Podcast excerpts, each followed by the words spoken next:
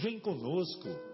Estudemos a rota de nossa multimilenar romagem no tempo, para sentirmos o calor da flama de nosso próprio espírito a palpitar imorredouro na eternidade e acendendo o lume da esperança, perseveremos juntos em exaltação de alegria que Deus, o Pai de infinita bondade, nos traçou a divina destinação para além das estrelas. Uma boa noite a todos. Iniciamos mais uma edição do programa Momentos Espirituais. Hoje, na agradável companhia do nosso querido Marcos, do nosso querido João e do nosso querido Guilherme.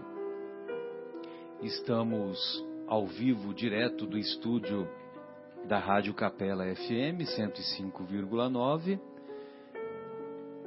e como fazemos no programa Momentos Espirituais, semana a semana, estamos estudando o capítulo 15 de O Evangelho segundo o Espiritismo, capítulo intitulado Fora da caridade não há salvação.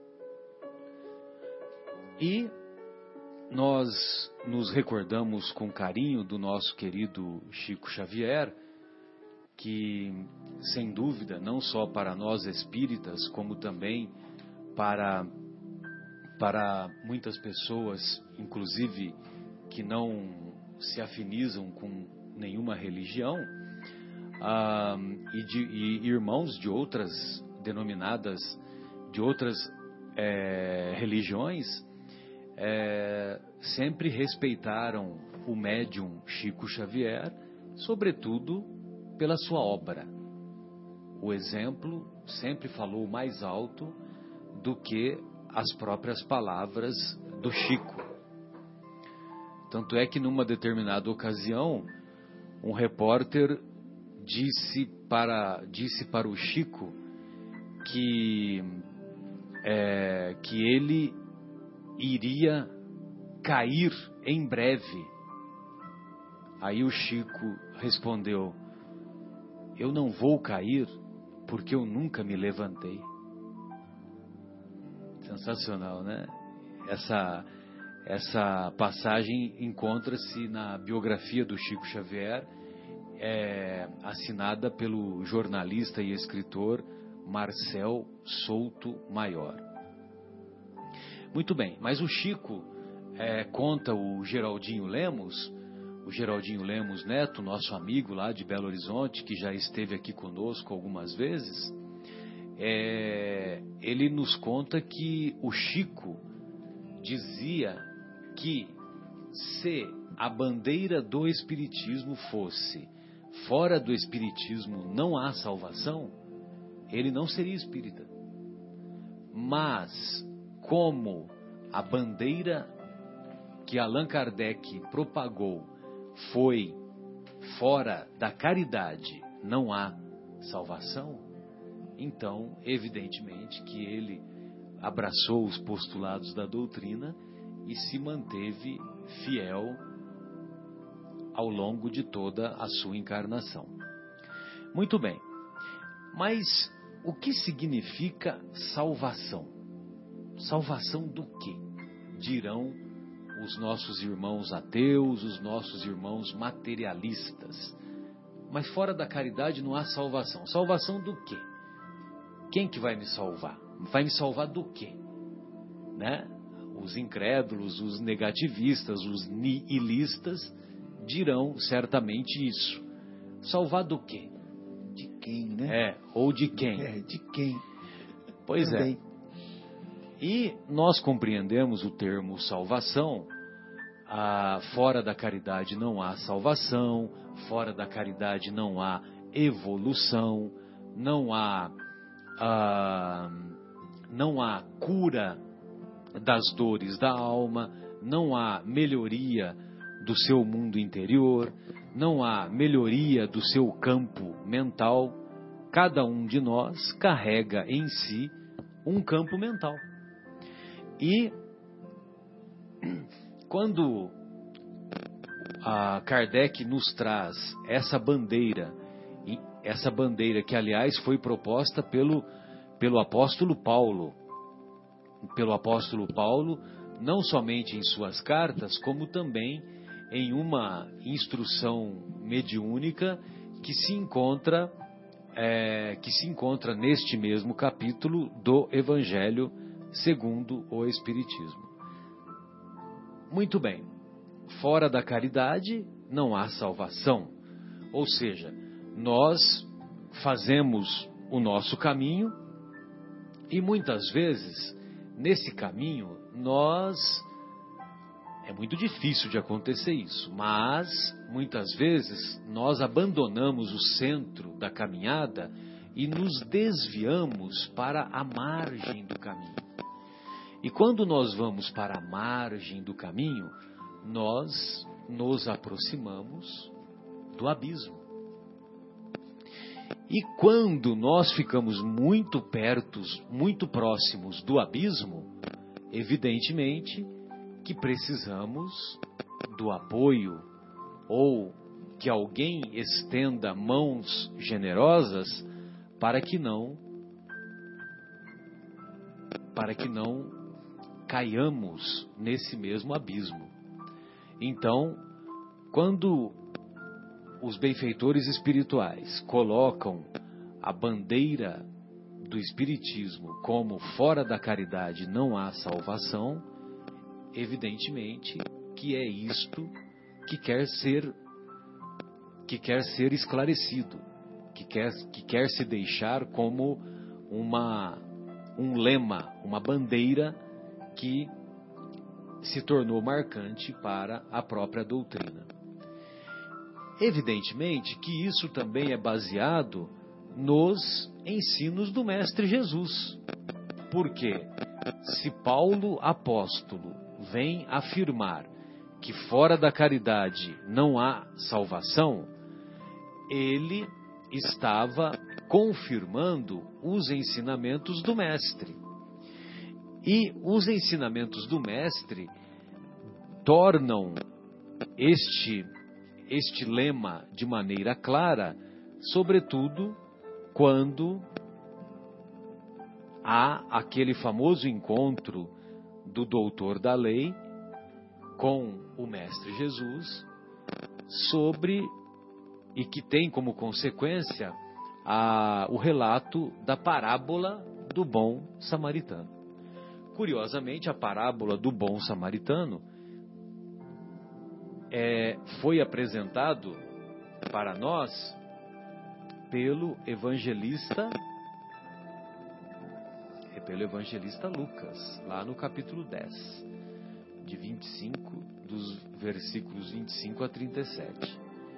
Mas antes de, de entrar nela mais detalhadamente, que é uma belíssima parábola, eu sempre me emociono quando estudo e releio essa parábola, nós gostaríamos de fazer os primeiros cumprimentos aí ao nosso querido João, ao nosso querido Marcos Melo, ao nosso querido Guilherme e mandar também um abraço carinhoso ao nosso querido Fábio, que é papai fresco. Papai fresco no sentido de papai recente. Isso mesmo. E então nós sabemos que agora ele está envolvido lá com, a, com, com as questões fraudianas, com as, que, com as questões é, dos coeiros.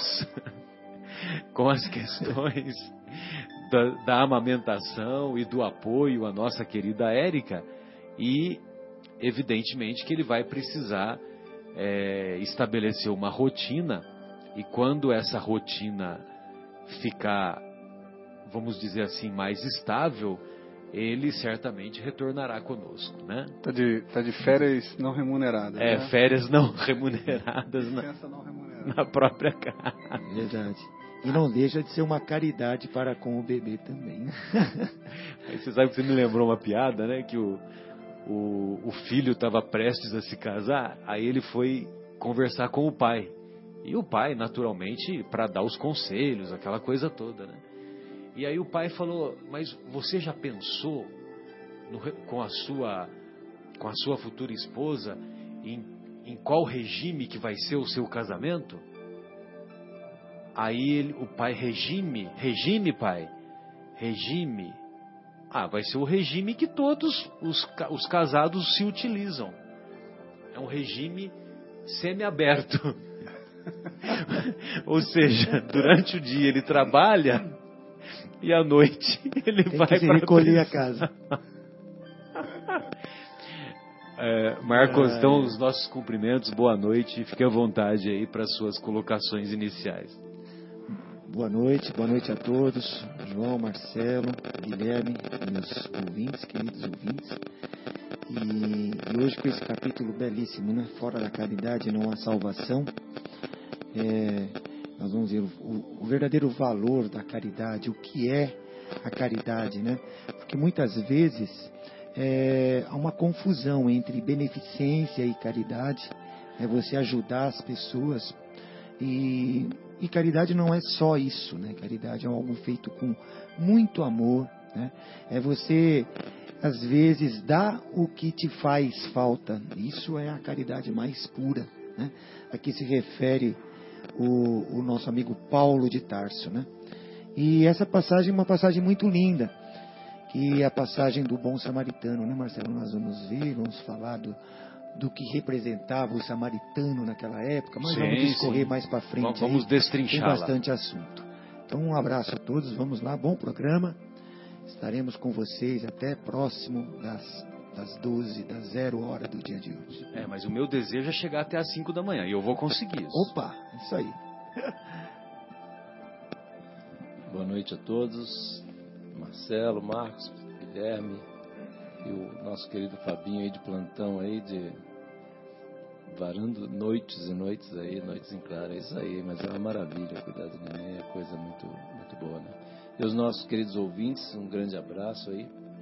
E esse tema, como o Marcelo falou, né? é, essa a parábola que a gente vai estar estudando hoje vai ser assim, é sempre muito emocionante. Eu também me, emociono muito, Marcelo. E, e aí depois nós vamos ler algumas passagens também aqui desse, do livro de André Luiz aqui que nos toca profundamente o coração, né? E, e o Marcelo colocou bem no início lá aquela questão lá do Chico, né? Que aquela questão que fora da caridade não há salvação, né? Como Kardec deixou bem claro para a gente, não é fora do espiritismo, né? Não, não é bem, não é por aí. Então, assim, a hora que a gente consegue é, entender o alcance né, da, da caridade, as várias formas né, que ela pode se apresentar com, através de um. Né, que no início a gente confunde, né, Marcos? Acho que caridade é, é esmola, né, é dar alguma ajuda financeira. Na realidade, não é. Né? E, e hoje, inclusive, eu tive uma, uma, uma, uma, oportunidade de participar de uma reunião. Eu estava em São, em São Paulo hoje e estava vendo um, um, um, profissional lá responsável por uma empresa que tem uma empresa na área de educação, assim tal. Mas assim uma coisa maravilhosa, assim a, a exposição das ideias, das, dos projetos que estão sendo colocados em prática. Quanta caridade no trabalho daquele cidadão. É muito impressionante, né? E eu, eu, eu tive. De quem que é, João? É um, um, uma, uma reunião que eu estive, estive em São Paulo hoje.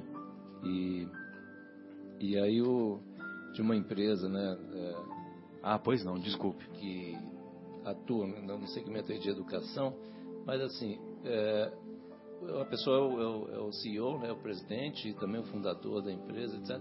E ele contando do, o que, que tem sido feito, os projetos, etc é muito impressionante, né? Porque a, a, a, profissão de professor, né? É uma profissão de profissão de doação, né? É um negócio muito impressionante. Eu assim tenho um respeito tremendo, né? A minha mãe era professora, minha irmã é professora e, e eu assim tenho um respeito enorme, né? Por todos os meus professores, uma admiração e um carinho muito grande por todos. E aí eu estava vendo, tive essa oportunidade de ver, né, é, na palestra. Hoje foram três horas assim de, de entre a palestra e tirando dúvidas, enfim. E aí para a gente pensar como é esse conceito de caridade, como é que é extenso, né? Quer dizer, impressionante. Eu estava vendo é, quantas vidas, né, é, são, no caso né, dessa reunião que eu participei hoje, quantas vidas são é, é, é, melhoradas, né, afetadas pela forma como é conduzido o trabalho. E o nosso trabalho, né, como é que a gente faz o nosso trabalho? A gente tem é, agido com caridade, né, feito, dado, a gente tem dado o melhor de nós, será? Né? E mesmo nos trabalhos ligados, vamos dizer, à doutrina espírita, à casa espírita que a gente, é, a, qual a gente é ligado, será que a gente é, se comporta devidamente, né, com a caridade devida na hora de atender alguém que busca ajuda, né, Marcelo? Então, assim, são esses conceitos aí que, junto com o nosso amigo Marcelo, vamos ficar aqui ouvindo aí uh, os conceitos que ele vai trazer aqui para a gente aprender. Sem dúvida, sem dúvida, estamos sempre aprendendo, né? E a educação é realmente nós podemos incluir essa essa frase fora da caridade não há salvação é, como fora da caridade não há educação, educação real, né? Porque o termo educação ele vem assim de você é, extrair de si próprio as de dentro de si próprio educere é, as, as virtudes, as, as coisas doces, né? Vamos dizer assim. E então a, o conceito de educação, não à toa, não à toa, o Kardec, um pedagogo brilhante do século XIX, foi é, escolhido, né, ou teve essa missão de, de codificar a doutrina espírita. E nós vemos com uma clareza meridiana o, o, o, aspecto pedagógico em todas as obras, né? Em todas as obras da doutrina. Exatamente, todas as obras. É.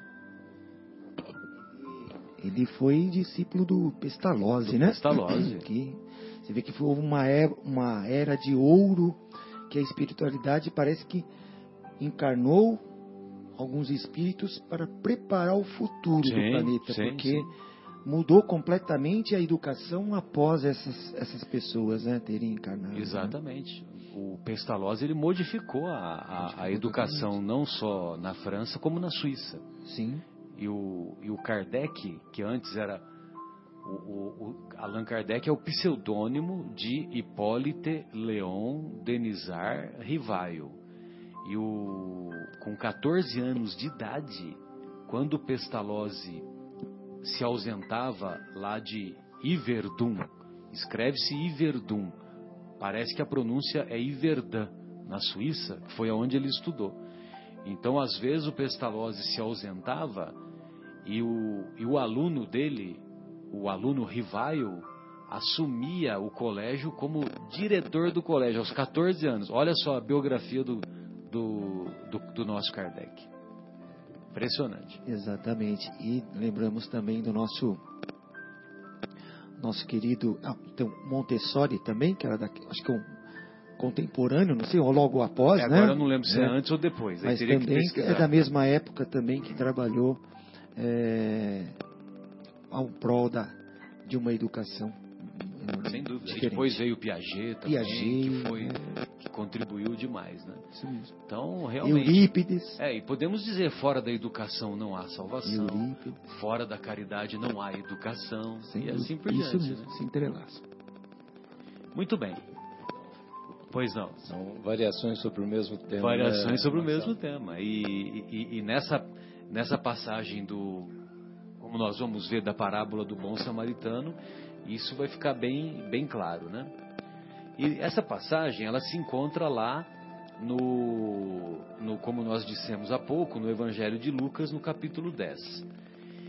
Então diz assim: Então, levantando-se, disse-lhe um doutor da lei para o tentar: Mestre, que preciso fazer para possuir a vida eterna? Respondeu-lhe Jesus: que é o que está escrito na lei? Como lês? Duas perguntas. Ele respondeu, o próprio doutor da lei, olha só que curioso, o doutor da lei fez uma pergunta, Jesus responde fazendo duas perguntas, e o doutor da lei responde a pergunta que ele mesmo fez. Você vê só? Olha a sabedoria do mestre, né? Porque os sábios orientais, eles têm esse método pedagógico de ensinar estimulando as pessoas a raciocinar, a refletir. Aí o, o, o, doutor da lei responde: Amarás o Senhor teu Deus de todo o coração, de toda a tua alma, com todas as tuas forças e de todo o teu espírito, e a teu próximo como a ti mesmo. Disse-lhe Jesus: Respondeste muito bem, faze isso e viverás a vida eterna.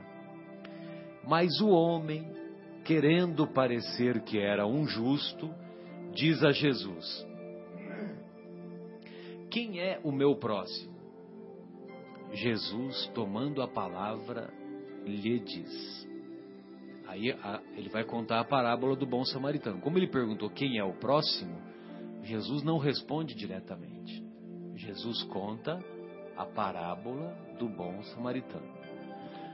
Para ele, em, vamos dizer, analisando a, a, parábola, né, ele chegar à conclusão né, de quem, quem é a figura do próximo. Né? Exatamente. Quem é o próximo, já que ele havia perguntado.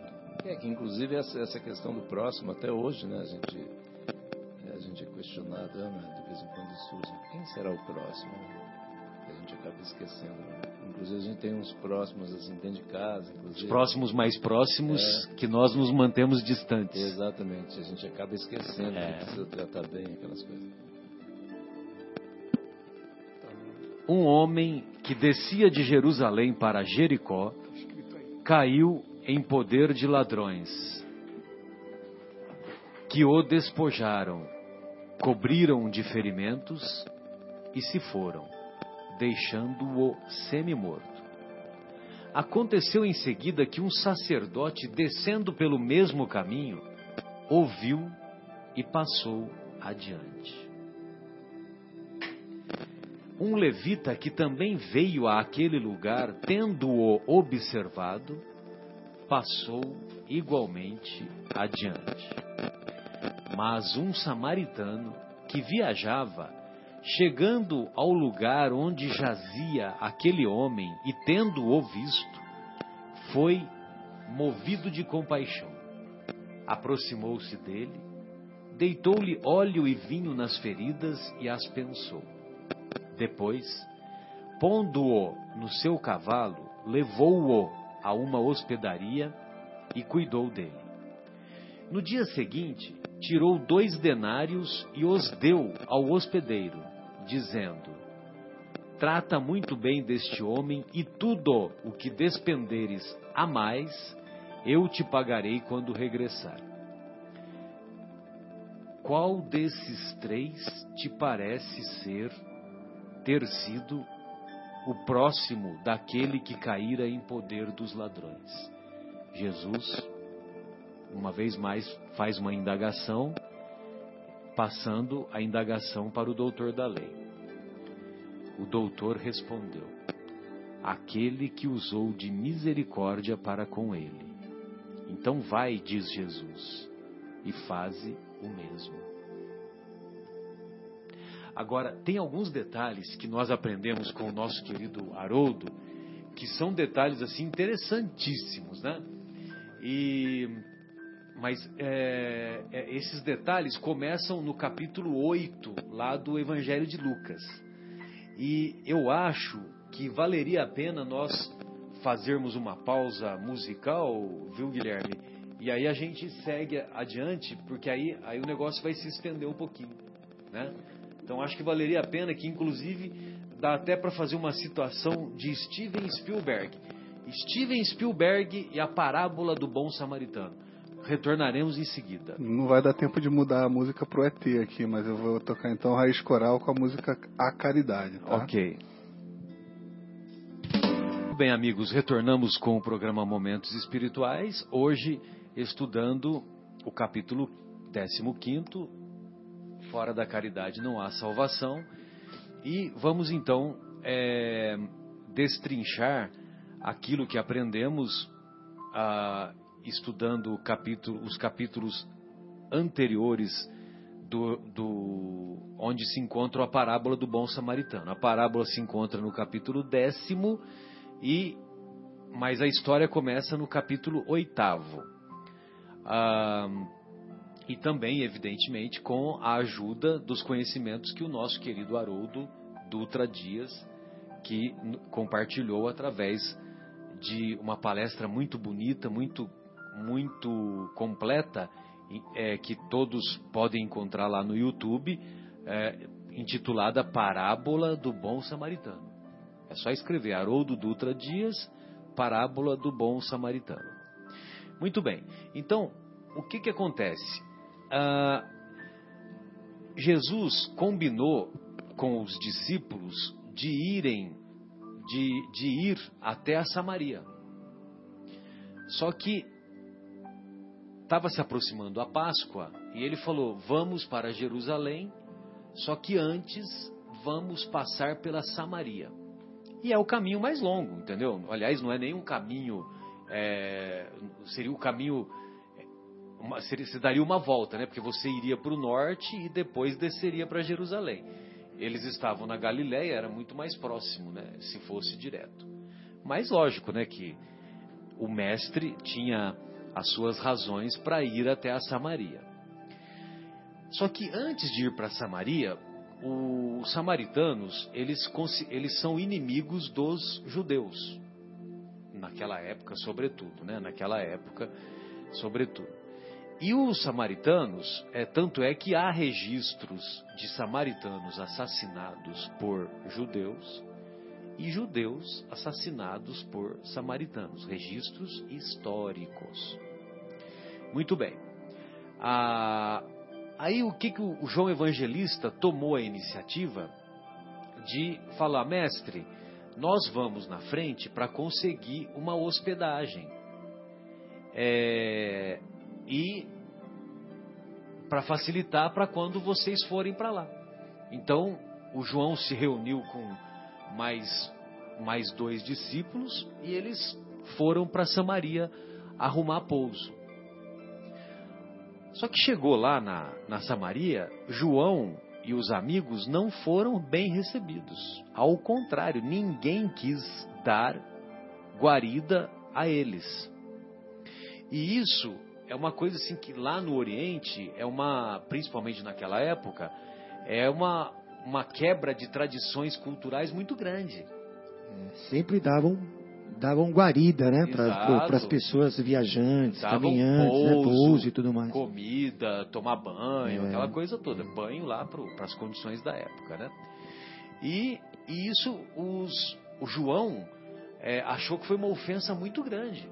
Tanto é que ele chegou para Jesus e disse assim: Mestre, ninguém quis nos dar a hospedagem. O senhor quer que eu peça a Deus para que lance um raio na Samaria e destrua tudo? Olha só, João Evangelista, olha o comentário que ele fez. Ou seja, ele não gostou nem um pouco de ser mal recebido, né? falando politicamente correto, né? Se fosse o Pedro, então, já ia puxar a faca, né? Mas, né? É, porque foi antes da negação, ele puxava a faca. Né? aí, é, aí o que que acontece? Jesus diz, não, João, eu vim ao mundo para é, para trazer para trazer e dar testemunho à vida e não a morte. Aí João abaixa a bolinha, só que mesmo assim eles fazem a viagem. Jesus faz a viagem, evidentemente que não são bem recebidos, mas apesar de não serem bem recebidos, ou seja, provavelmente eles dormiram na floresta, dormiram no, no, no, nos campos, aonde tinha, ao relento eles dormiram, porque realmente não foi oferecido hospedagem para eles. Mas é, acontece alguns fenômenos muito interessantes, algumas conversas muito edificantes. Tanto é que tem a, a, conversa famosa de Jesus lá no poço de Jacó com a mulher samaritana, né? Que é lógico que isso fica com um tema para uma outra ocasião. Muito bem. Aí Jesus e os discípulos dirigem-se para Jerusalém. Aí quando eles chegam em Jerusalém, imagina vocês, eles estão cansados, com fome e com sede. Aí chega o doutor da lei e faz essa pergunta para ele. Entendeu? Olha a pergunta. É, mestre, não quer saber se ele está com fome, se não está, né? É, mestre, que preciso fazer para possuir a vida eterna? Só que o mestre tem todo esse caráter pedagógico, todo esse conhecimento, ele não titubeia, né? E como ele tem muito conhecimento, evidentemente que ele responde à indagação é, com duas perguntas. O que está escrito na lei? E como você lê? Como você, doutor da lei, lê? Então, quer dizer, quando ele diz o que está escrito na lei, ele está é, limitando aonde vai ficar a discussão. Exatamente. Né? E ele pergunta para aquele que lê ainda, porque o doutor da, o doutor lei, da lei tem conhecimento. tem conhecimento e lê. Conhecimento. Em algumas passagens ele fala o que ouvistes, né? Para os mais simples, porque aqueles nem sequer leem, eles só ouvem do dos que leem. Exatamente. Olha que interessante. Dos que leem, exatamente. Que a, a maior parte da população na época era analfabeta. É, analfabeto e não tinha nem acesso ao- 85, aos 90%. pergaminhos. E agora ele se vê, é o doutor da lei uma pessoa importante, porque ele pergunta o que lestes. Então ele tinha Então, mas ó, acesso, né? quando ele faz a pergunta, o Marcos, ele faz a pergunta para tentar Jesus. Ou seja, ele faz a pergunta, mas ele tem conhecimento, ele sabe a resposta. Tanto sabe a É isso resposta mesmo. que ele mesmo dá a resposta. É, é, é. né? E, e ele dá a resposta de maneira brilhante. Só que quando ele dá a resposta, ele cita duas passagens do Antigo Testamento. Entendeu? Amarás o Senhor teu Deus de todo o coração, de toda a tua alma, com todas as tuas forças. Encontra-se em Deuteronômio, capítulo 6, versículo 4. E amarás ao teu próximo como a ti mesmo, encontra-se em Levítico, capítulo 19, versículo 18. Ou seja, eles estão conversando sobre interpretação de textos sagrados. Por isso que Jesus disse: Respondeste muito bem, faze isso e viverás. Só que o doutor da lei, realmente, ele tinha uma dúvida. E a dúvida dele era essa: Mas, Senhor, quem é o meu próximo? Por que, que ele pergunta quem é o meu próximo? Porque no judaísmo da época havia duas correntes. E no texto em hebraico, no original, o meu o próximo está como irmão. Quem é o meu irmão? Né? Quando como foi traduzido para o grego, depois para o latim, para nós chegou o próximo, né? Aí, quem é o meu próximo? Por que, que ele pergunta? Porque havia duas correntes. Uma corrente que era dominada pela maioria, que era que considerava o meu irmão só o judeu. Se se é judeu, eu vou lá e ajudo. Agora, se é grego, se é romano, se veio da Panfilha, veio de não sei aonde, veio de Creta, aí não é meu irmão, aí eu não preciso ajudar. Só que havia uma outra corrente minoritária, que era uma corrente de Iléu. O Iléu era o avô de Gamaliel. É. O, av- o avô de Gamaliel, ele foi, foi um pensador brilhante, né? E no judaísmo o pessoal respeita ele até hoje, né? Então você imagina, Gamaliel é da mesma, foi o professor de, de Paulo. Vocês se lembram, né? Que foi o, o rabino que deu todo o apoio lá para Paulo, ensinou, etc, etc. Então ele foi, ele era neto do Iléu. Então quer dizer, é, pelo menos uns 100 anos antes de duas gerações. Jesus, né, duas gerações, naquela é, época. lá. Muito bem. Aí o, o Iléu, ele, é, o- os, os pensadores lá do judaísmo, eles consideram que existem 613, 613 mandamentos no judaísmo que todo judeu deve seguir. 613. Aí os pensadores é, falaram: olha, se você seguir os dez mandamentos, os dez mandamentos engloba os 613 mandamentos, né? E quando fala mandamento, é mandamento é uma ordem, né, para os judeus. Não é conselho, né? É uma ordem, é uma ordem que é para ser levada a sério, para ser seguida, né? Uma lei. Inflexível. É, exatamente, é nesse sentido mesmo. Agora, aí o Iléu veio e falou: olha, você pode resumir os dez mandamentos, dá para resumir mais ainda nos três mandamentos, né, que são essas duas passagens. Amarás ao Senhor teu Deus de todo o coração, de toda a tua alma, com todas as tuas forças, e ao próximo como a si mesmo. Entendeu? Porque como é que você vai amar a Deus se você destrói uma obra dele? Né? Quando você mata alguém, você está destruindo a obra do próprio Deus. Né? Isso nós estamos exagerando, né? De alguém que mata, alguém que rouba, alguém que presta falso testemunho e assim por, por diante, né? Que é o que está mais ou menos lá no, nos, nos Dez Mandamentos. Muito bem. Aí, então, Jesus, evidentemente, sabendo a dúvida do doutor da lei, que o doutor da lei pergunta quem é o meu próximo. Aí ele propõe a parábola do bom samaritano. E a parábola do bom samaritano, ela já começa assim sensacional, né? Porque ele diz assim: um homem que descia de Jerusalém para Jericó, o descia não é só no sentido geográfico, porque Jerusalém fica a 800 metros acima do mar e Jericó fica 400 metros abaixo, da, da. É no Mar Morto, né? Abaixo, abaixo do nível do mar. É, no Mar Morto. No Mar Morto. Isso mesmo. Você, você conheceu lá Jericó? Você boiou lá? Bo, boiou lá no Mar, no mar Morto? Aí. O nosso Guilherme entrou lá no Mar Morto e, e ficou boiando.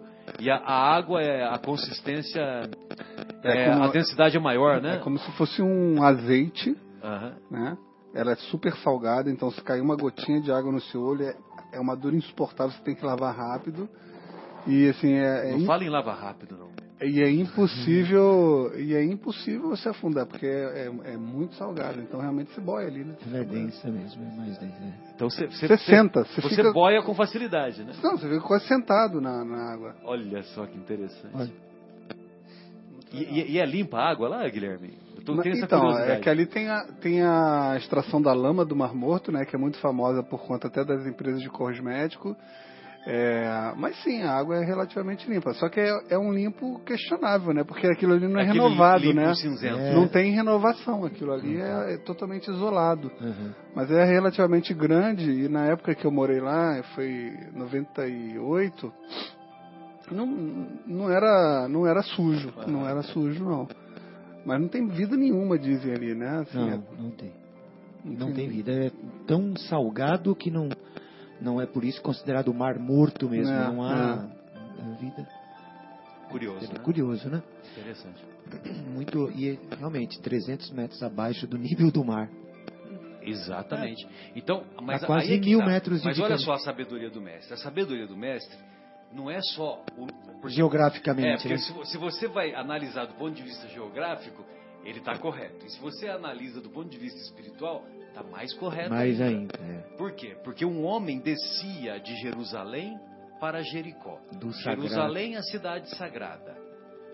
Jericó, a cidade dos mercadores, a cidade dos comerciantes, a cidade da grana, do dinheiro. Da Tanto matéria, é Zaqueu, do material. Zaqueu, que era o chefe dos publicanos e que era milionário para os padrões da época, ele era chefe dos publicanos em Jericó. Em Jericó. Então, a, quando fala um homem descia de Jerusalém e indo para Jericó, ele está se afastando das coisas de Deus e indo para as coisas materiais.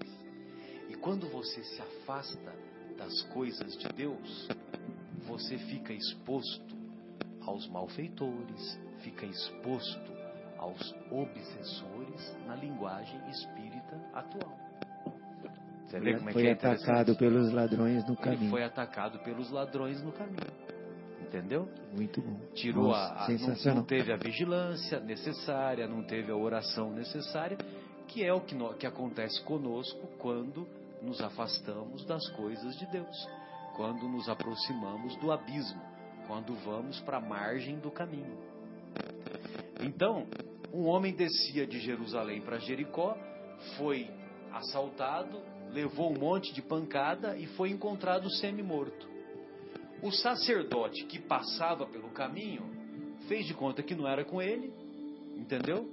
Mas na verdade não é que ele não, não é que ele fez de conta que não era com ele, ele foi maldoso, né?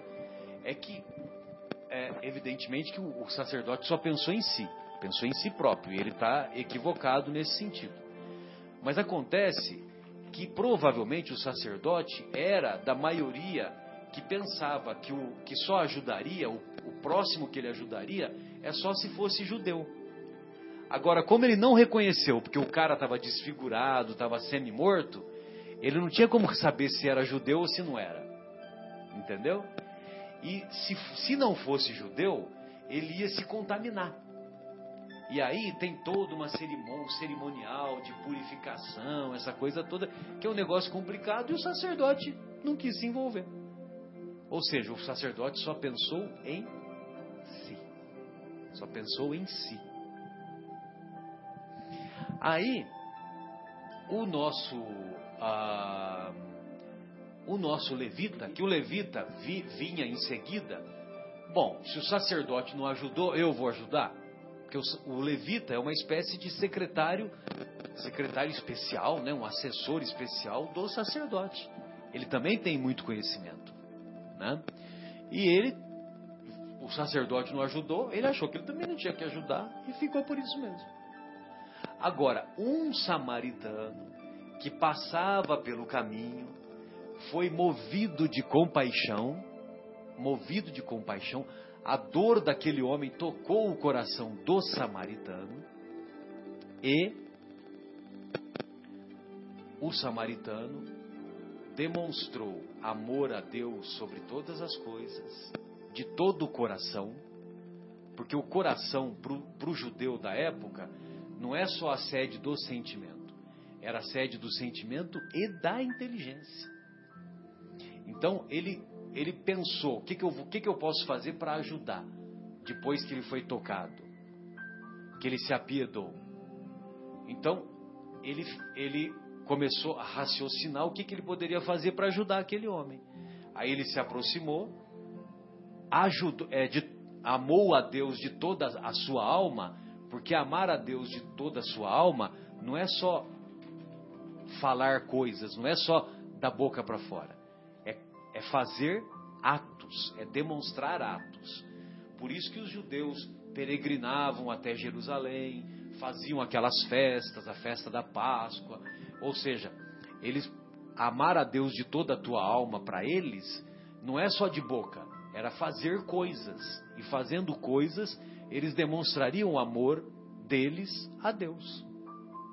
Aí então ele vai lá, cuida das feridas, que ele está fazendo coisas, né?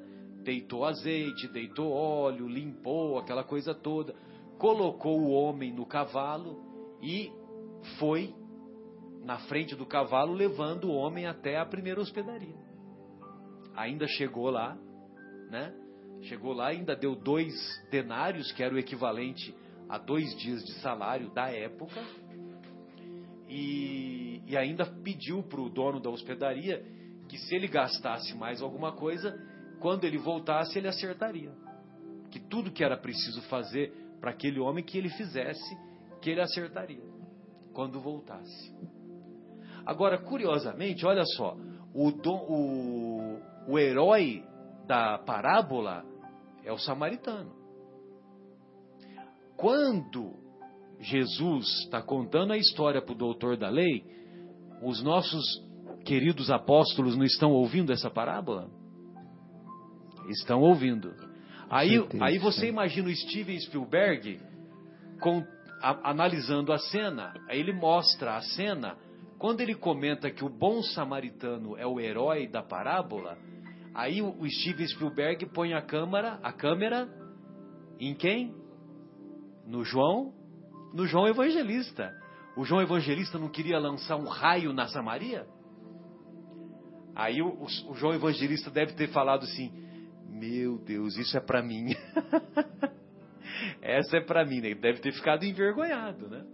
Então você imagina, né? O, o Steven Spielberg filmando a cena e colocando naquele momento. Foi uma lição de moral para o próprio João também. Exatamente. É. Exatamente. E, e, é aquela história, né, Marcos? Por exemplo, nós, é, nós, por exemplo, nós vamos lá para. Nosso querido Guilherme contou uma história que ele foi trabalhar em Bauru, né? Esses dias.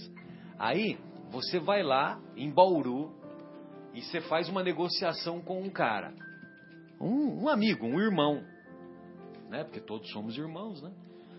Só que esse cara, ele não age corretamente com você e você se desentende com ele.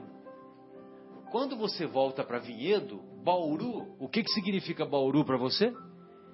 Alguém presta em Bauru?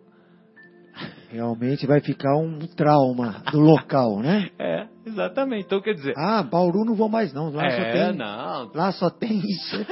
Por aí. Não, Então, mas é sempre assim. É assim que nós fazemos, né? É. Que, que é, que é uma, A uma gente infeliz rotula, nossa. é, rotula como sendo uma coisa geral. Exatamente. Ah, mas escuta, mas você conviveu com os 300 mil habitantes? Não sei se tem 300, 400 mil habitantes lá em Bauru. Você conviveu com os, os 300 mil habitantes? As, as milhares de famílias que tem para afirmar que ninguém presta lá? Né? Mas, no entanto, quer dizer, no entanto, a gente sai dizendo que ninguém presta. Né? Aquela, tem aquela ideia. Se um dia eu chegar a ser governador, eu nunca vou mandar verbas para Bauru, né? Exatamente. Exatamente. É, acaba pegando uma bronca do local, desse, é. né? Mas é isso mesmo. A gente e o ser Como humano se ele fosse é assim possível mesmo. isso. Até hoje, né? É assim. É, exatamente. Então, quer dizer, a- Jesus conta a parábola do bom samaritano. O herói da parábola é o inimigo do judeu, né? Porque o herói da parábola, quem que é? O samaritano. O doutor, desculpe, o doutor da lei é judeu, inimigo do samaritano, equivalente a palestino e israelense hoje.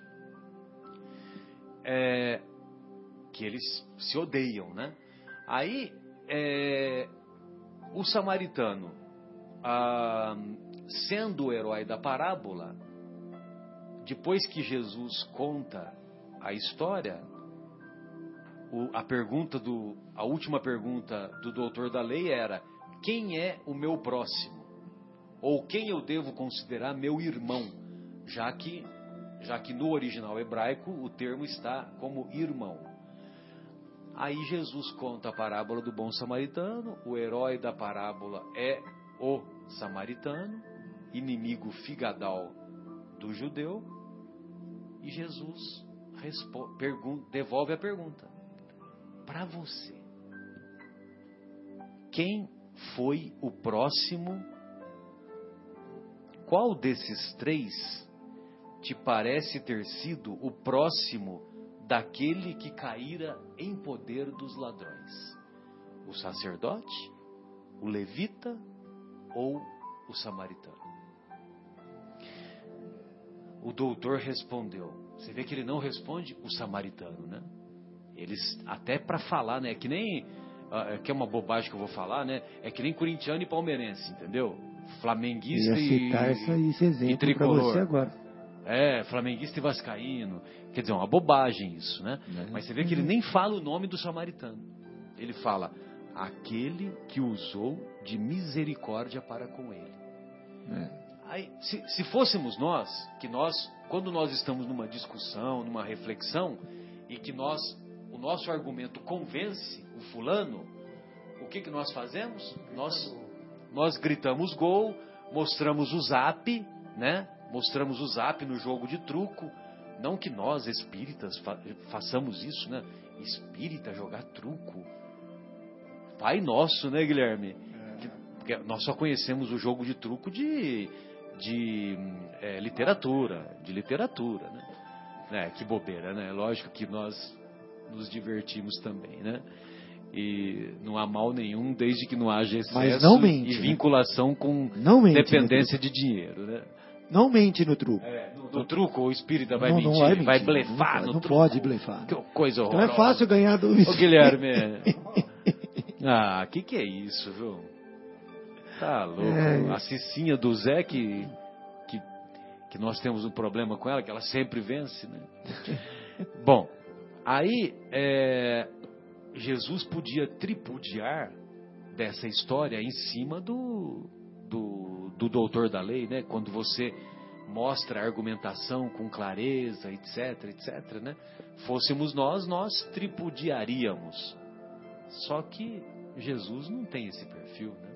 É verdade. Jesus sabe que ele, ele, ele Jesus compreendeu que ele compreendeu que ele havia aprendido e apreendido a lição e apenas diz: então vai e faze o mesmo que o samaritano. É. E o interessante dessa parábola é que ele, ele cita todos os personagens, menos o homem. Né? Menos o homem. Ele fala, um homem. Muito bem lembrado. Um homem que descia de Jerusalém para Jericó. Talvez todos, né? Um homem. Quem que pode ser? Pode ser qualquer um, pode ser todos, né? E nos outros inclusive, ele fala. É. Inclusive, é... o objetivo é um objetivo pedagógico, né? É Porque você, nós temos que nos colocar na parábola como? É. Nós temos que nos colocar homem, como esse homem. É, como um homem. Os outros ele todos citou, era um samaritano, era o levita, era o, o doutor, da, o, o sacerdote, né? E não, ele e o homem não, era um homem, era um simplesmente, poderia citar também, era um homem de não sei da onde, ou de tal é, região, de tal tribo, enfim, podia citar qualquer coisa. Mas ele não falou mais nada, só falou o homem, que é interessante também, né? Sensacional. É de uma profundidade, se você for analisar essa, essa, essa parábola, realmente ela é muito pedagógica mesmo. E você me recordou agora, Marcos, que lá no Pinga Fogo do Chico Xavier, aquele primeiro de 71 teve dois, dois programas, né? Um foi no meio do ano, que foi o que teve recorde de audiência, e outro foi seis meses, foi seis meses depois, né? No final do ano. E imagine você, né? Até hoje não tem é, é, essa audiência não foi quebrada até hoje, né? Porque os é, 90% dos aparelhos ficaram ligados até até o final do programa. O programa terminou duas e meia, quase 15 para as três da manhã. É, o programa já começava tarde, né? Começava 11, 11 e meia da noite. Você imagina, nos anos 70, né? O pessoal tudo com, com os olhos esbugalhados, indo trabalhar no dia seguinte, né? Ah, mas aí o, o, e esse programa é um marco na doutrina, viu, Guilherme? Porque depois desse programa lá no, no Pinga Fogo, os espíritas no Brasil saíram do armário. Entendeu? Porque aí os espíritas deixaram de se, de se sentir assim envergonhados, de se sentir confundido com outros irmãos de outras denominações espiritualistas e tal. E, e aí os espíritas é, arregaçaram as mangas e, e, e passaram a, a, a se expor mais corajosamente. Foi um, tipo uma libertação, né, Marcelo? Exatamente. Você vê como é que foi importante esse programa Pinga Fogo. Importantíssimo. Realmente é, é muito impressionante ver né, as coisas que o Chico falou, né, com tanta serenidade. É, é maravilhoso. Sensacional. E, e esse programa, é, num determinado momento, o, o, um dos um dos repórteres pergunta sobre a pena de morte. E o Chico faz um comentário no programa é, relatando a parábola do bom samaritano. Ou seja, se a, se a pessoa é condenada à pena de morte, aí ele quis colocar o cara que é condenado à pena de morte como aquele homem que foi deixado lá na estrada e considerado semi-morto é, lá no, no, no trajeto de Jerusalém a Jericó. E agora você me fez lembrar uma coisa, talvez todos já tenham visto aí um, um vídeo que tem rodado aí da, é da, das autoridades australianas lá sobre a questão lá de acidentes de, de trânsito, né? Que lá acho que tem 270 né, mortes no trânsito, alguma coisa assim. É, muito menos do que nós, aqui as nossas estatísticas no Brasil são muito maiores. Mas engraçado assim, quer dizer, engraçado, é uma coisa assim chocante, né? Reflexivo. E, reflexivo, exatamente. Que um, um, cidadão foi questionado, né?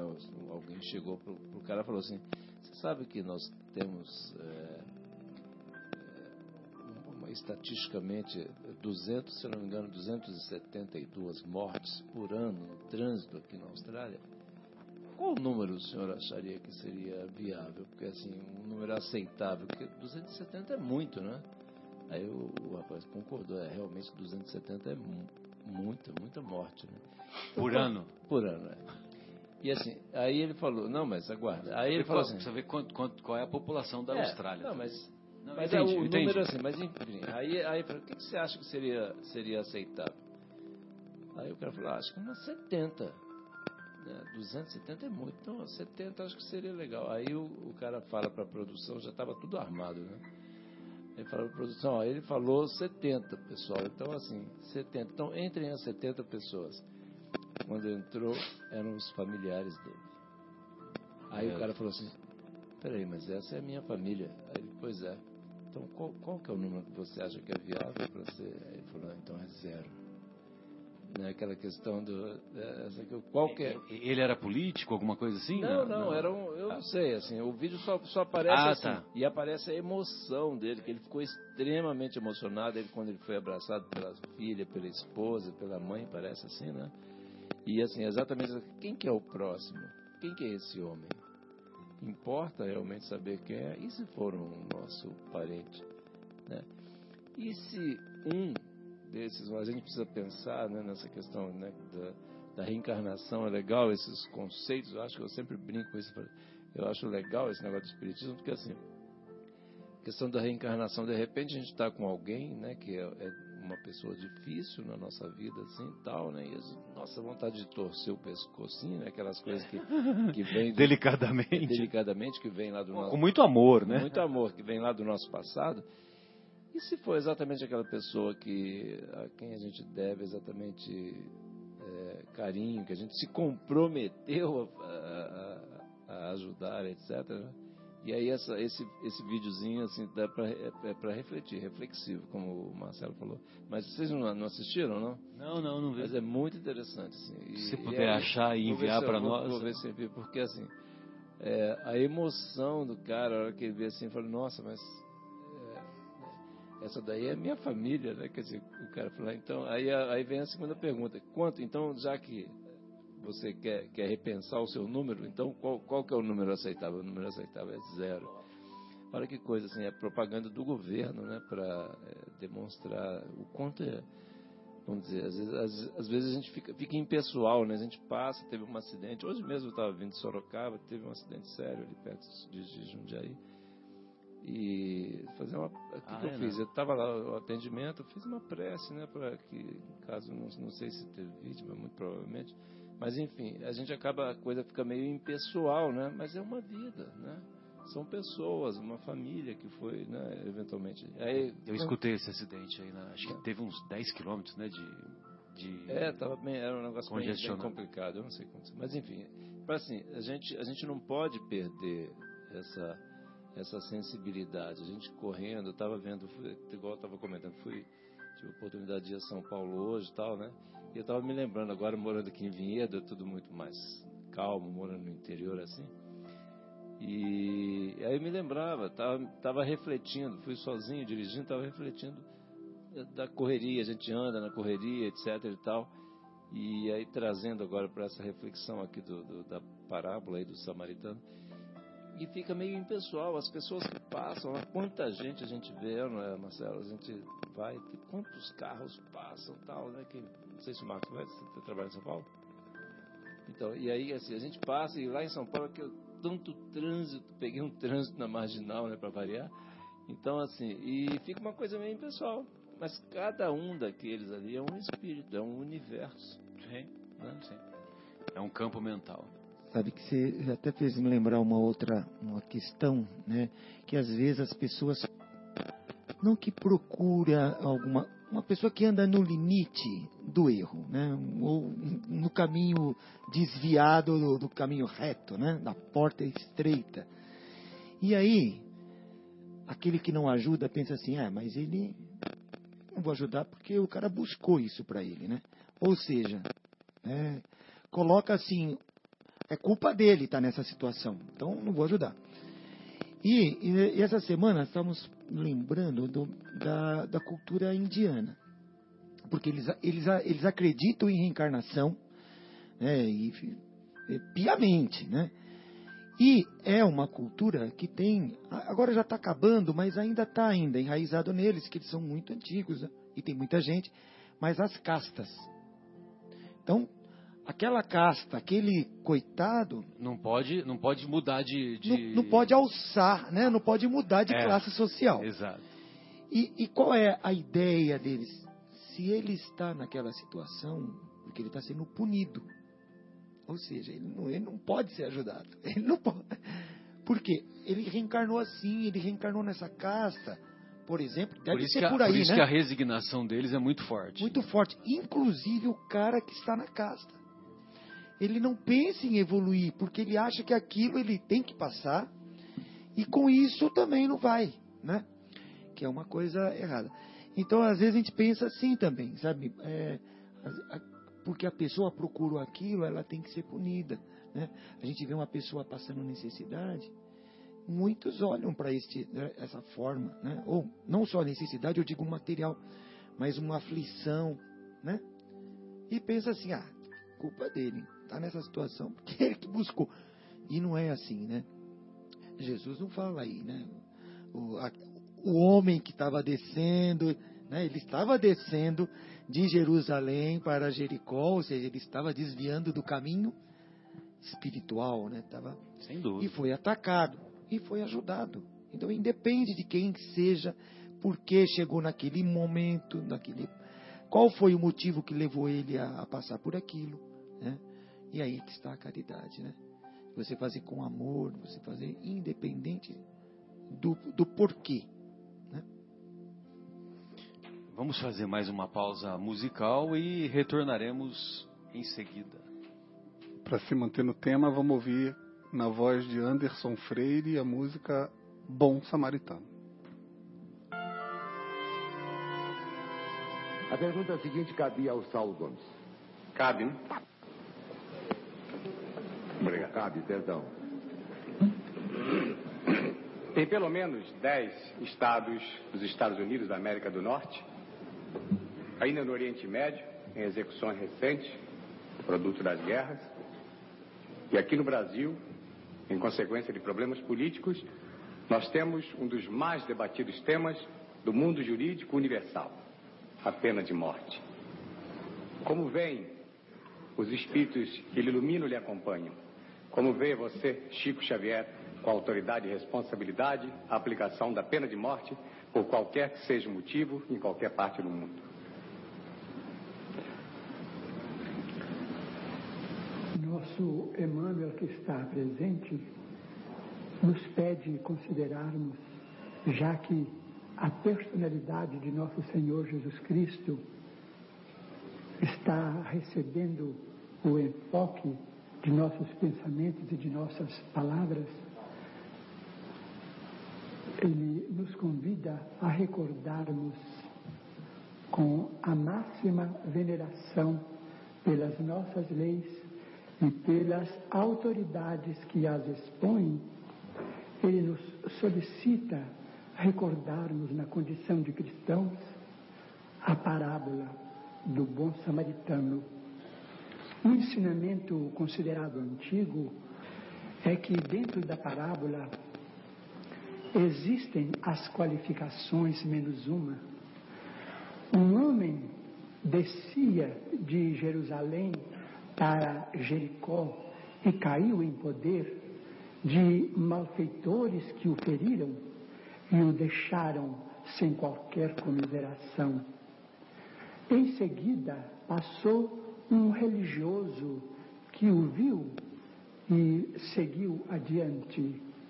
Em seguida veio um levita que o viu também e passou adiante. Em seguida veio um samaritano, considerado homem até mesmo sem qualquer ah, qualificação religiosa, mas era um samaritano e fez ali o papel da caridade, do amor que devemos uns aos outros. Em seguida aparece um hospedeiro.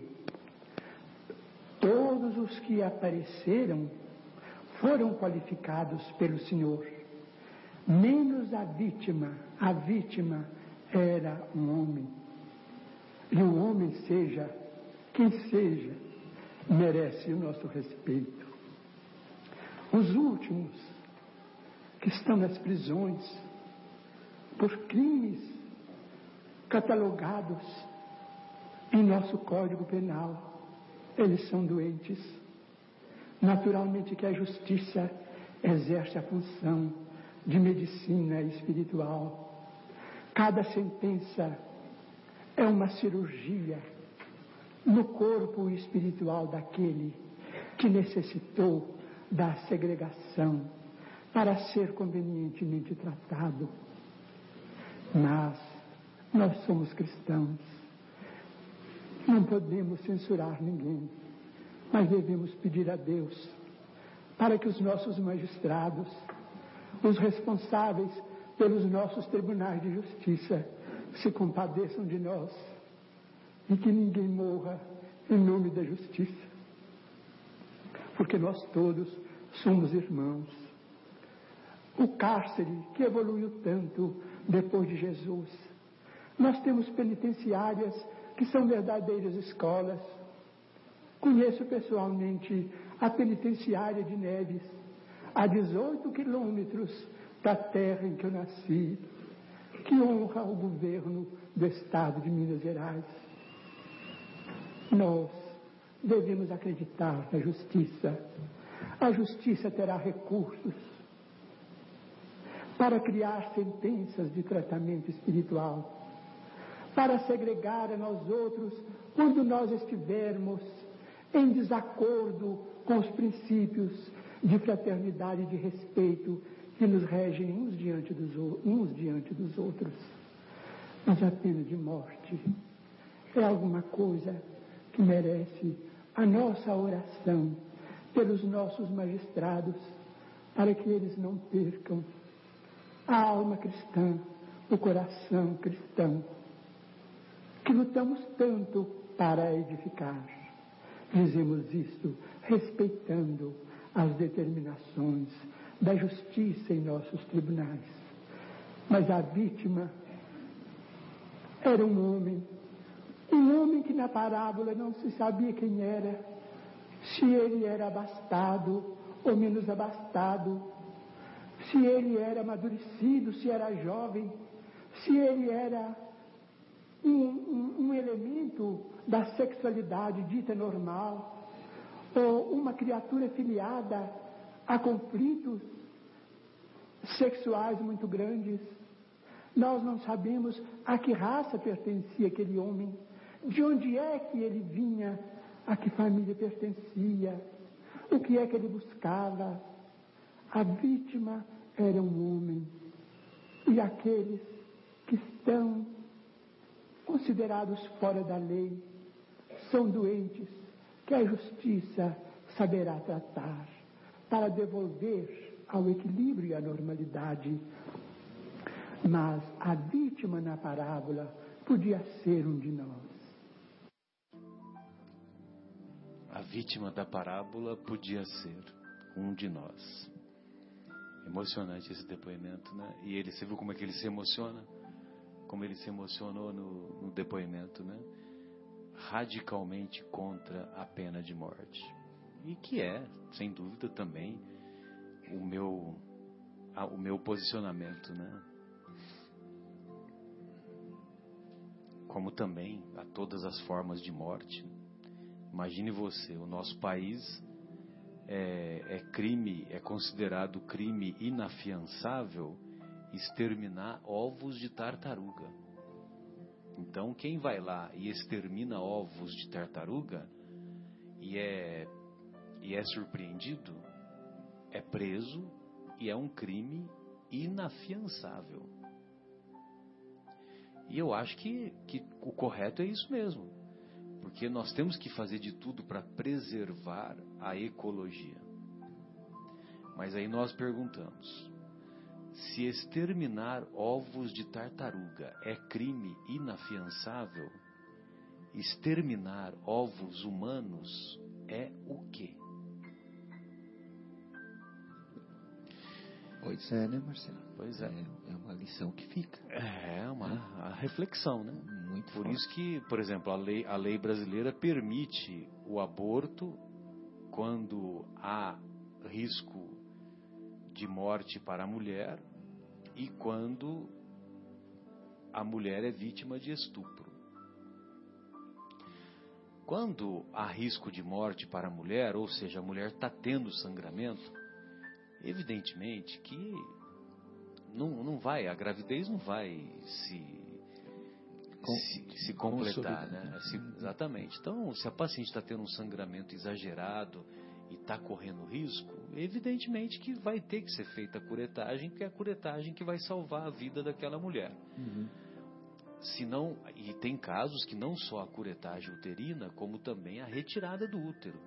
É verdade. Né? Então, às vezes a paciente corre, tem infecção associada e se não tirar o útero, ela vai morrer.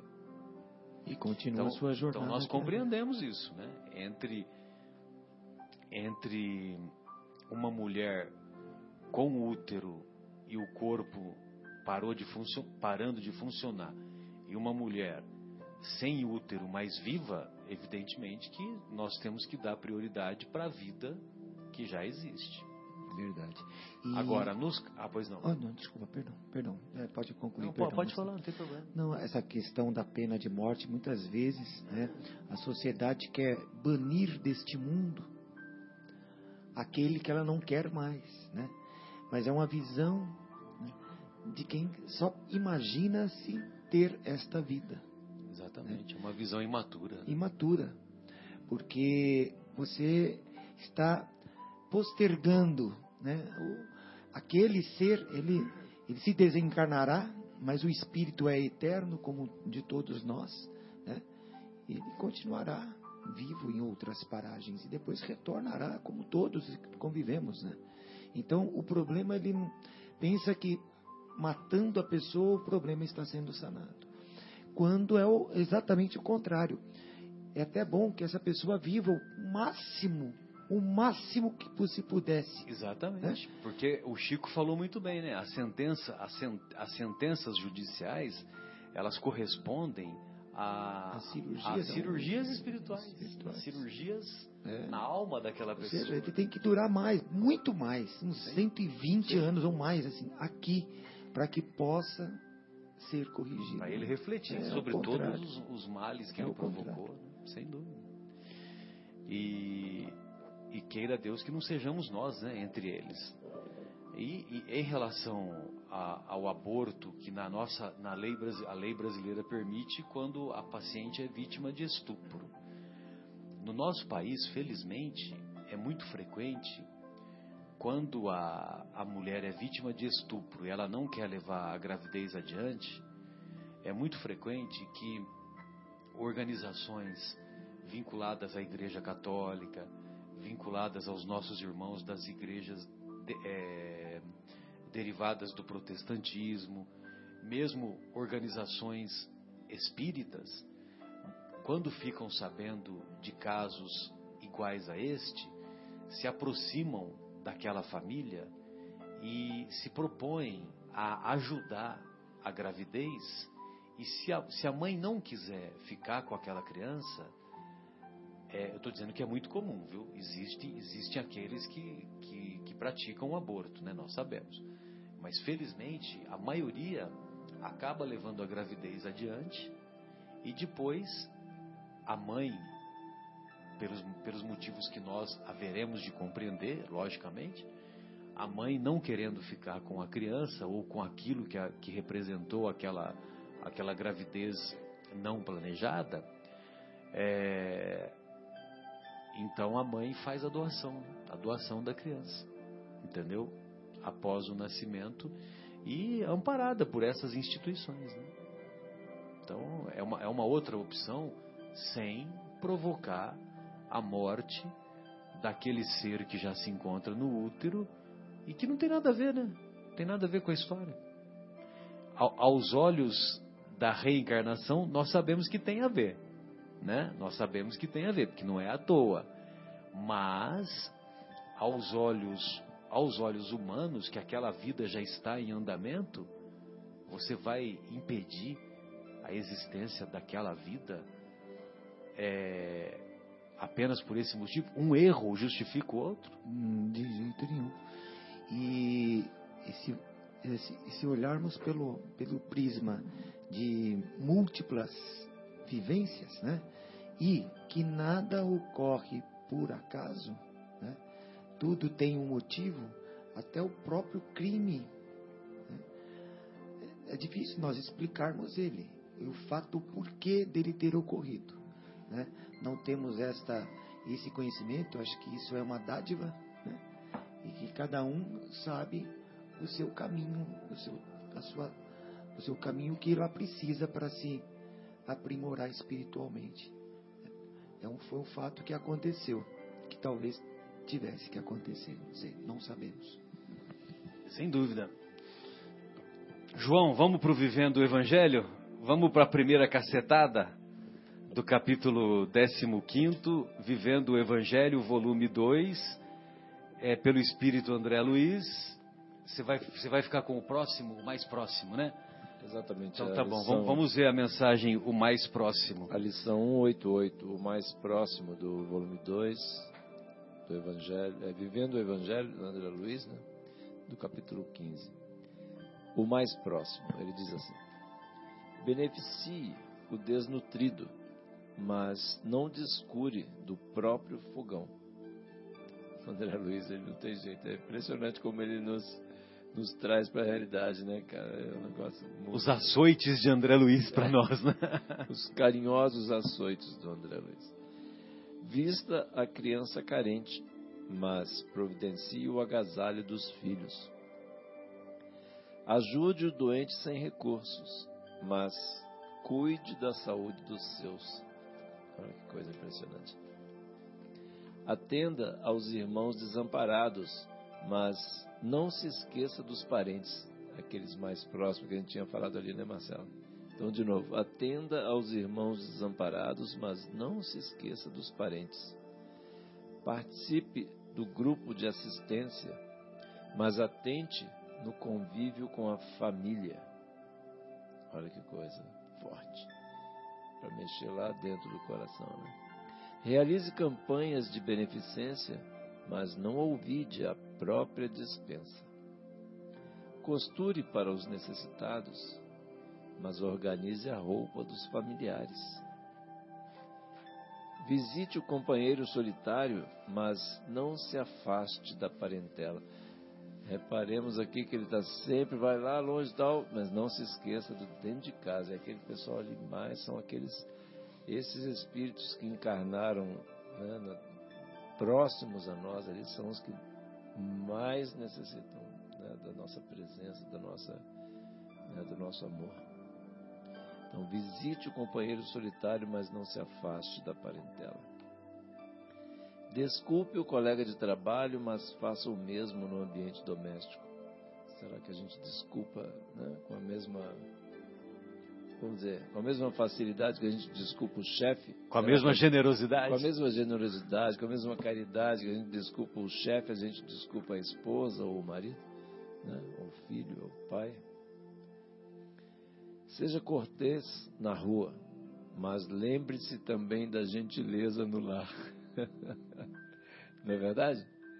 Então, isso são coisas assim, é importante, assim, o André Luiz, ele, ele é, nossa, é muito impressionante. Eu leio, releio, fico cada vez mais impressionado. E ele conclui assim: ame o próximo como a si mesmo e faça todo o bem que puder, mas tenha em mente que a caridade começa em casa.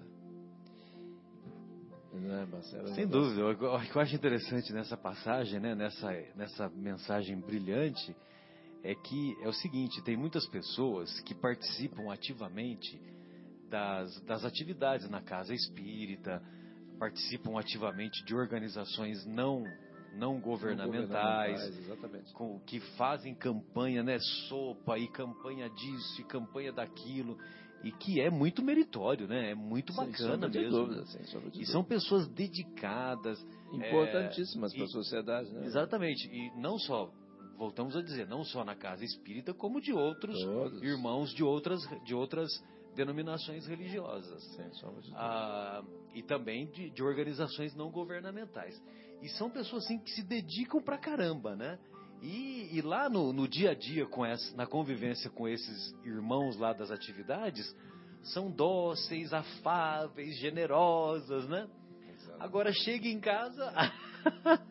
em casa lá não precisa. Aí em casa, em casa não, acha que não precisa, então trata de qualquer jeito. E é uma coisa tão simples, né? A gente acha, né? Olhando assim de fora, né? Pois não, Mar... Marcelo, lembrei um, um caso, um, um caos, um caos que aconteceu com a minha tia, meu tio aqui de Campinas, né? Eles estavam saindo do clube do círculo militar né? e tinha uma amiga da minha tia que estava na portaria esperando o marido. E os dois, o meu tio e minha tia, saindo, só que eles estavam numa caminhonete, numa saveiro. Né? Só tinha dois lugares. E minha tia insistiu para a mulher: Não, vamos com a gente, vamos com a gente. Não, vou esperar meu marido, meu marido está para chegar. Não, a gente dá carona para você, a gente, mas só tinha esses dois lugares. Mas a gente só, a gente dá esse carona para você, a gente te leva. A mulher até fala, não, tá bom, eu vou, até eu comunico com meu marido, mas eu vou com vocês. Mas só tem dois lugares. Não, não, meu marido vai lá atrás, ele gosta. Ah, ele, ele olhou assim, eu gosto, né? Aí ele foi lá atrás, ele falou, falou, um frio, tomando um vento. Ela pegou a direção, a mulher, as duas na cabine. O, o besta, entre aspas, foi atrás. E ele lá em cima. Olha, conta isso na família, a gente olha pra ele e dá risada. que coisa, né? Não, e ficou insistindo. De repente ela pensou, nós estamos em dois, o marido já vai vir pegar a mulher tudo bem, vamos embora. Não, ficou insistindo, insistindo, insistindo, a mulher entrou e o marido foi para foi pra fora. E o trajeto era, era grandinho ou não? Ah, dava uns, uns 15 minutos de carro. Ah, então ela queria bater uma conversa, jogar uma conversa com a, com a amiga. Não, foi ótimo ela falar assim, não, não, ele vai lá atrás porque ele gosta. Pero no mucho. É muito engraçado. Muito bom. Vamos, vamos para outra. Vou deixar essa a, a, pra, por último. É, então nós vamos encontrar também na, na, na 189. É, aí ó, já tem uma. É, é, o, o, título é Tenta. Já tem uma, uma música para ela já. Que é o Tente Outra Vez. Ah, então o nome da, o nome da mensagem, a mensagem intitulada Tenta 189. Então ele diz assim: A caridade é sempre solução quando alguém te incomoda. Olha só. Então veja bem, se nós temos uma, uma atitude caridosa, uma atitude do amor em ação, ela é sempre solução quando alguém te incomoda. Ofensa, tenta esquecer. Desprezo tenta a bondade. Agressão tenta tolerar. Provocação tenta a humildade. Mágoa tenta perdoar. Intriga tenta o silêncio. Ironia tenta entender. Conflito tenta a amizade. Insulto tenta pacificar. Ódio tenta o amor. Dizes que é difícil ter caridade com aqueles que te magoam. Contudo, se já conheces o Evangelho, não custa tentar. E nós podemos dizer que é, que sempre vale a pena tentar. Sempre vale a pena tentar. Ah, não deu certo. Não deu certo, mas foi uma experiência e essa experiência vai contribuir para nós é, aprendermos e tentarmos outra vez. Só, só um minutinho, Guilherme. Pois não, é, João. Não, mas você ia fazer um comentário? Eu, eu só ia fazer um comentário, assim, que assim, é, quem, como aquela história, quem já tem meia hora de, de evangelho, né, já não tem mais desculpa para dizer que não sabia, né? Acho que é o Emmanuel que falou isso. Emmanuel, né, que falou. Então, assim, realmente, é, e, é, e é realmente, né, quer dizer, a gente pega uma, uma dessas passagens só de Jesus, são tão fortes, né, tão... É, o alcance é tão contundentes, né? Contundente que a gente não tem como dizer que não sabia. Né? Então vamos refletindo sobre o capítulo 15, fora da caridade não há salvação. Estamos ao vivo, 30 de junho de 2017, uma data muito marcante que o nosso querido Marcos nos lembrou há pouco, uma data marcante para não só para nós espíritas, como para o, como para o país, como para o Brasil. Porque mais importante do que relatar os 15 anos da conquista do pentacampeonato do futebol brasileiro é os 15 anos da despedida do maior brasileiro de todos os tempos. O maior brasileiro, Chico Xavier Curiosamente, esse, essa classificação ou essa escolha do maior francês de todos os tempos, maior inglês de todos os tempos, maior americano, etc, etc. Curiosamente, é, por exemplo, o maior francês de todos os tempos, o escolhido foi o general de Gaulle o maior inglês de todos os tempos, o escolhido foi Winston Churchill. E que foi importante mesmo, né? Lá para os ingleses, assim como foi o, o general. Agora, nós brasileiros, tupiniquins, colocados à margem do jet set internacional, nós escolhemos Francisco Cândido, Francisco Xavier. Cândido Xavier. E essa eleição foi uma eleição popular. Popular. Não popular, teve né? é, é, pesquisa de Ibope ou Datafolha, não. Foi voto. Foi voto mesmo. Um por um, votando. Ele já havia sido escolhido o maior mineiro né, de todos os tempos. Passando por cima de Pelé, passando por cima de outras Ayrton pessoas. Senna. Ah, não, não estou falando em Minas. Ah, né? desculpa, Minas, é, mas o. É verdade. Mas no, na, na- Na- quando foi no, no no Brasil. Brasil foi Ayrton Senna. E aí ele ficou pau a pau com a irmã Dulce da Bahia, né? Que fez um trabalho maravilhoso também. também. Irmã Dulce lá na Bahia, meu Deus do céu, quanta generosidade. Muito bem. Então, para nossa despedida, nós vamos deixar aqui essa mensagem intitulada Perante a Lei Divina. Ah,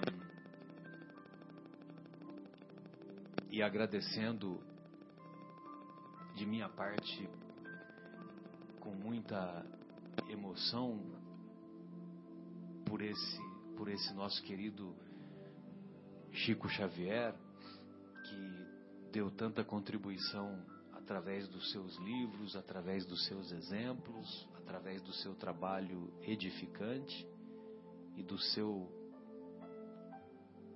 sobretudo do seu exemplo, né, permanente, da sua perseverança, do seu silêncio. Quantas vezes ele teve esse silêncio? O silêncio do Chico Xavier, quantas vezes foi eloquente? E então nós carinhosamente agradecemos do fundo dos nossos corações e temos certeza que, que ele, Chico, tem acompanhado não somente os espíritas do país, mesmo porque ele não faz distinção de se a pessoa é, é de determinado culto, é de determinada religião, é de determinado pensamento, né? Se é pensamento liberal, se é de esquerda, de direita, isso é tudo é tudo rótulo, né? Tudo balela, né? Vamos dizer assim.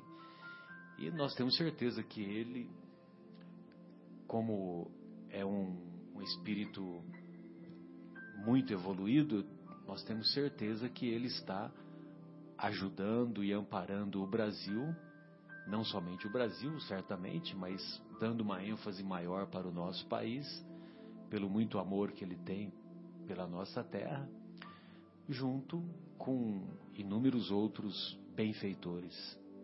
Não à toa, em um livro publicado é, pelo nosso, pelo médium Carlos Bacelli, O Espírito de Chico Xavier. Vocês já viram esse livro? O Espírito de Chico Xavier.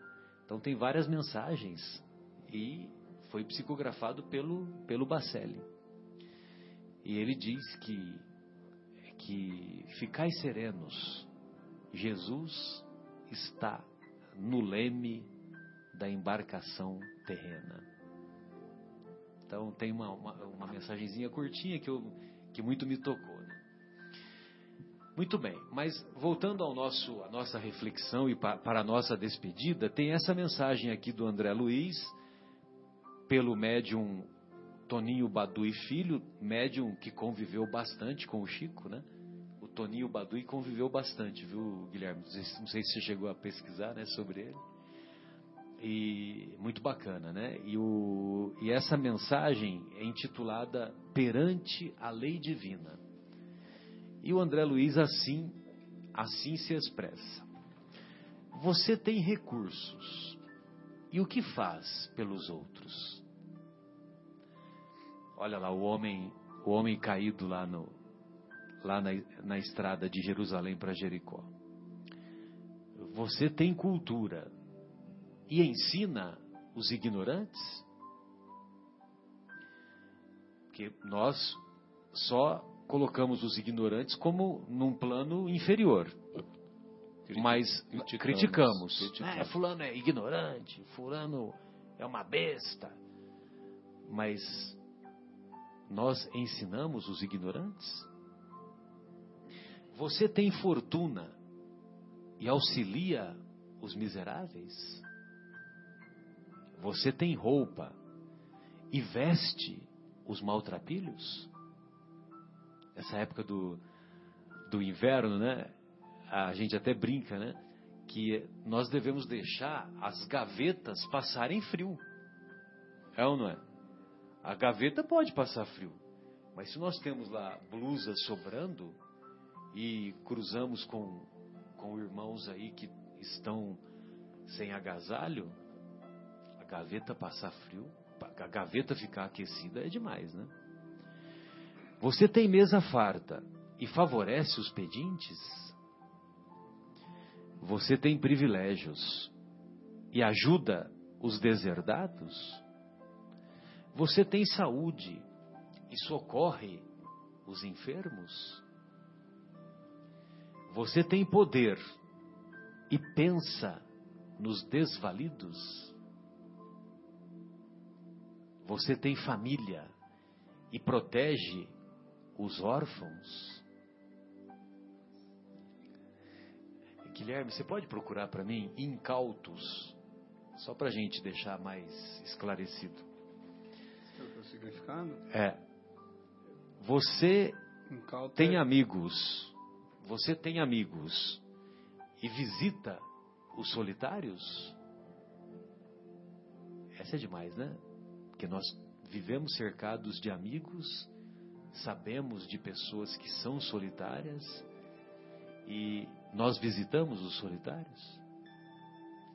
Você tem alegria e ampara os tristes.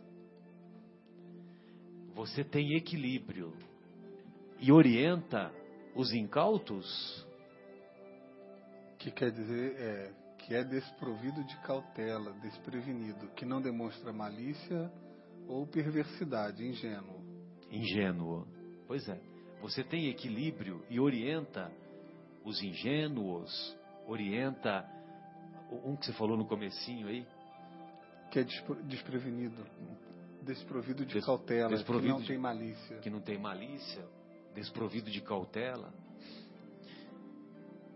Você tem equilíbrio Aquele, e orienta esses irmãos?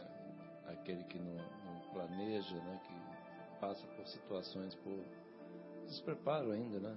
Um espírito ainda, vamos dizer, imaturo, imaturo ingênuo. ingênuo. Você tem fé e atende os descrentes? Você tem esperança e conforta os aflitos? Olha só o tamanho do trabalho que todos nós podemos fazer. É, tá. A quantidade de, de, de, oportunidades de trabalho que a gente tem, assim, é só, é só olhar para o lado. Cara. Por isso que a seara é grande. É grande. Né? Muito bem.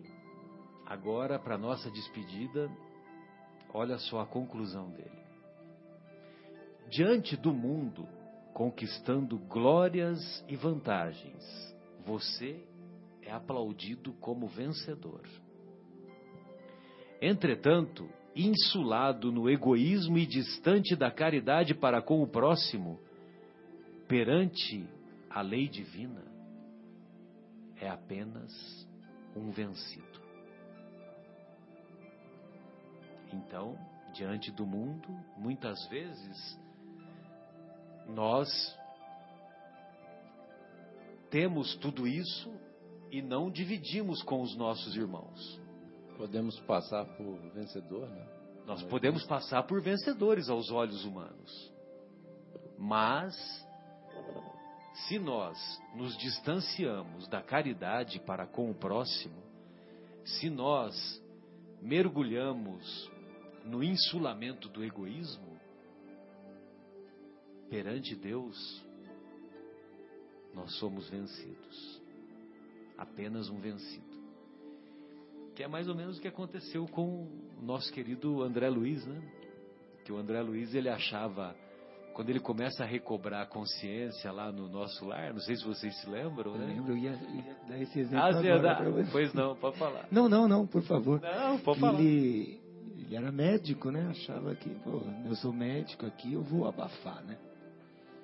E na verdade ele falou, não, aqui você vai começar né, você, do básico, né? Não, a, a, sua medicina aqui não.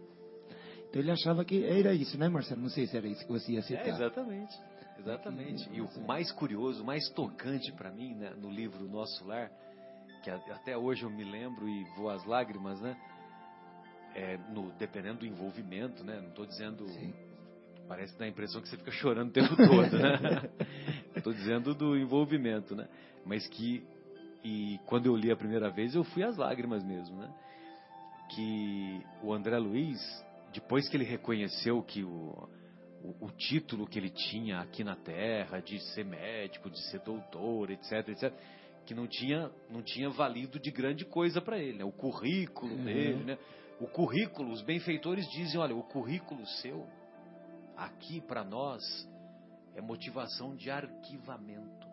Exatamente. Tá lá, ele coloca desse jeito, é motivação de arquivamento. E tem aquela passagem daquela rainha que desencarnou, né, Marcelo? Não sei se se lembra. Que ela Mas aí achava... é no capítulo 2 do Evangelho. Sim, né? né? Que ela achava que Meu ela... reino não é deste mundo. É. Que ela achava que ela ia... seguiria como rainha lá. Isso. Não, aqui, opa, e ela viu, ela viu lá no mundo espiritual pessoas que ela menosprezava muito acima dela. Muito acima é. dela. É. Então, e... mas o André, só para terminar, o André, quando ele, é, quando ele é, reconhece que ele deveria trabalhar, que ele deveria conquistar o bônus hora, etc, etc, ele vai lá para as câmaras de retificação que é um lugar que ninguém queria trabalhar, porque era mal cheiroso, era um lugar horroroso, etc, etc. Então, é, num determinado momento, um paciente tinha expelido um, uma secreção fluídica, né, que para o nosso entendimento, né, uma secreção energética desagradável. Ele falava fétida. E, né? É, fétida tal. E ele lá, e ele lá na, no, no, nos, nessas câmaras de retificação, ele olhou para um lado, não tinha ninguém. Olhou para o outro lado, não tinha ninguém para limpar aquele, né, aquela, aquela sujeira, entre aspas, né? E aí ele não teve dúvidas. Ele foi atrás do, do material para fazer a limpeza e ele limpou aquele produto e ele diz assim: a partir daquele dia, o antigo médico começava as suas funções como um simples é, trabalhador da higiene. Demais, né? E essa passagem ela é é linda, né? Perante a lei divina. A gente vê vários tópicos, cada um as oportunidades que nós temos para fazer a caridade, ensinando, aconselhando, é, dando assistência, né? E, e, às vezes a gente confunde muito a caridade como falar assim, ó, quanto que é que você quer, quanto você precisa, né, da parte material. Um sorriso, um abraço, um conselho, um ensinamento, tudo isso é caridade também, né? Sem dúvida. Então, às vezes, como o João até falou, a gente nossa está ao nosso lado a oportunidade de fazer uma caridade e a gente acaba passar passa desapercebido, né? Como se fosse talvez um levita. passa direto. É, e temos que nos esforçar para tocar os corações que, que, que, que, cruzam o nosso caminho, né? E, e, aí a gente acaba, vamos dizer, deixando o egoísmo né, nos, nos isolar. Né? A gente acaba perdendo uma oportunidade por, né, por simples egoísmo, orgulho, né, que são as duas chagas aí da, da humanidade, as nossas chagas. Né? Sem dúvida. Por isso que, por isso que eu tenho em mente, né, com muita frequência, esse é, uma frase, um pensamento muito bonito da Cora Coralina, quando ela diz, e eu já vou adiantar que eu me sinto muito feliz porque vocês tocaram, vocês todos que convivemos juntos aqui, tocaram o meu coração. Então ela diz assim que a vida só vale a pena ser vivida se tocamos os corações daqueles que cruzam o nosso caminho. Demais mesmo, hein? Muito lindo. Bom, então encerramos o nosso programa, né, para nossa despedida, desejando que essas reflexões sejam úteis não só para nós, como também para todos, todos aqueles corações que conosco compartilharam e ou compartilharão, né, sobretudo através do CEPT Vinhedo no YouTube. Basta digitar CEPT Vinhedo e também nos podcasts, né? Que serão corrigidos, né, Guilherme? Então, uma boa noite a todos e até a próxima semana. Um abraço, João, fique à vontade. Boa noite, Marcelo, Marcos, Guilherme, os queridos ouvintes que recebam também o nosso abraço aí muito carinhoso e pedimos a Jesus que ampare cada um desses corações. Fiquem com Deus. Boa, boa noite também, Marcelo. Boa noite, João, Guilherme, todos os ouvintes, nossos queridos familiares que nos ouvem, minha esposa, minhas filhas, minha querida mãe. E fiquem com Deus e que possamos aí, como que foi discutido no programa de hoje, né? aprendemos muito, aprendi um pouquinho mais possamos usar aí como uma ferramenta para o nosso dia a dia, ou pelo menos para tentar se lembrar das pessoas, daquilo que está ocorrendo em volta da gente. Um grande abraço a vocês, uma boa semana, até a próxima sexta, se Deus quiser. E aqui é o Guilherme se despedindo também. É, estamos chegando na. Hoje é o último dia da metade do ano, né? Então, um bom segundo semestre para todo mundo. Um bom fim de semana e até sexta-feira que vem. Você está na ZYU 104, Associação de